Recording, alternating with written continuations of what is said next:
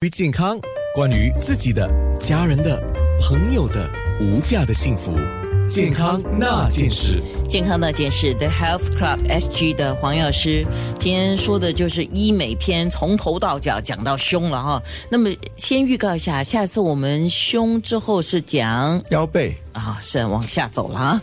OK，来，我们讲胸部的那个丰胸，自然丰胸年龄是有一个局限啦，因为不同年龄段我们的生理机能不一样，青春期是最好的。对我们讲，我们人生有两个，就是呃。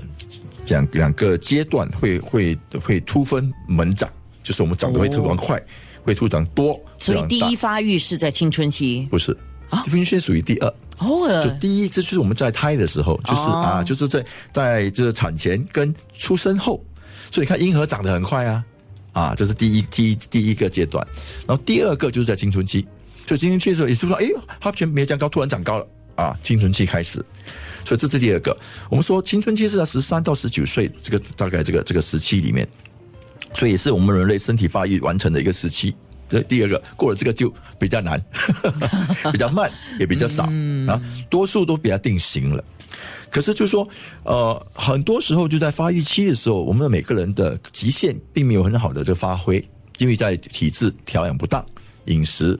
不好，还有就是生活习惯方面影响，比如说现在现在现在的年轻人都玩手机啊，这之类都是一个不好的现象。还有就是说素食、素食餐这这这之类的。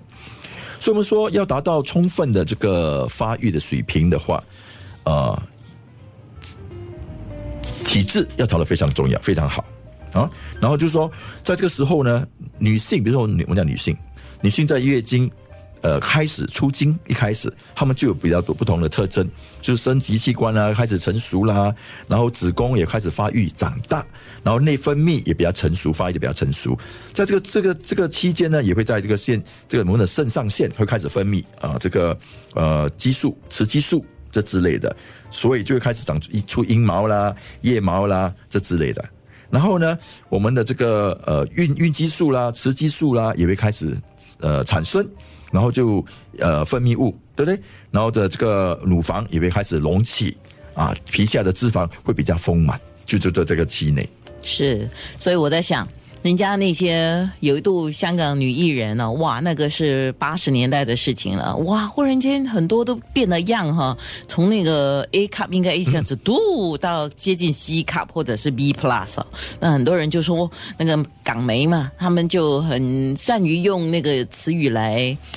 有一点是，我觉得有一点小嘲讽啊。哦，他二度发育，那其实他们错了，应该是三度发育，是吗？你刚才讲一度，第一度是胎儿到婴儿嘛？对啊，对啊。那么二度是青春期嘛？所以都已经过了青春期，那已经是成年了，就是三度了嘛？啊，所以是错的，他们。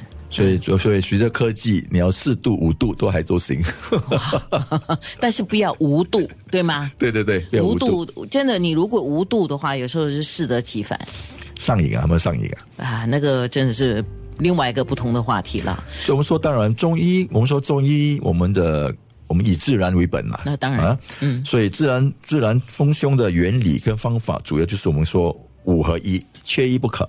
嗯，第一个我们就是说，要以针灸和这个呃穴位按摩来刺激穴位，调畅气血，让气血能够很好的顺通。然后经络推拿来疏通经络，促进消化啦，还有很有效的输送营养的这个养分，改善我们机体的组织的功能，来达到丰胸的目的。然后呢，坐下来也要需要运动，该主管说运动，在运动某些肌肉，胸肌啊，能够帮助胸肌丰厚，防止下垂。能够也帮助提升，嗯，然后以中药来改善内分泌，刺激丰胸，就是我们的内分泌嘛，就刺激它的乳腺能够增多增粗啊。还有就是说食疗，食疗方面我们就会采取说高蛋白质啦，然后富很富有那些胶原蛋白的的食品，来保持这个胸部的弹性的方式。是以前呢，我常常说，如果我们能够跟营养师、药剂师。甚至是家庭医生做朋友啊，我觉得对我们的从个人到家庭的那个健康的照顾会比较理想。现在我多加一个，你要跟营养师、药剂师、家庭医生还有中医师做朋友。谢谢谢谢。为什么？你想，你刚才讲的第一度发育是在胎儿到婴儿啊？对。如果那个时候，比如说自己的自己的呃孩子，就是说你在怀孕你什么的，或者你家中有年轻一辈的要准备怀孕、要准备生育，那个时候。如果能够开始就做好准备，你说是不是很好？调理好身体，所以我决定加多一项健康那件事。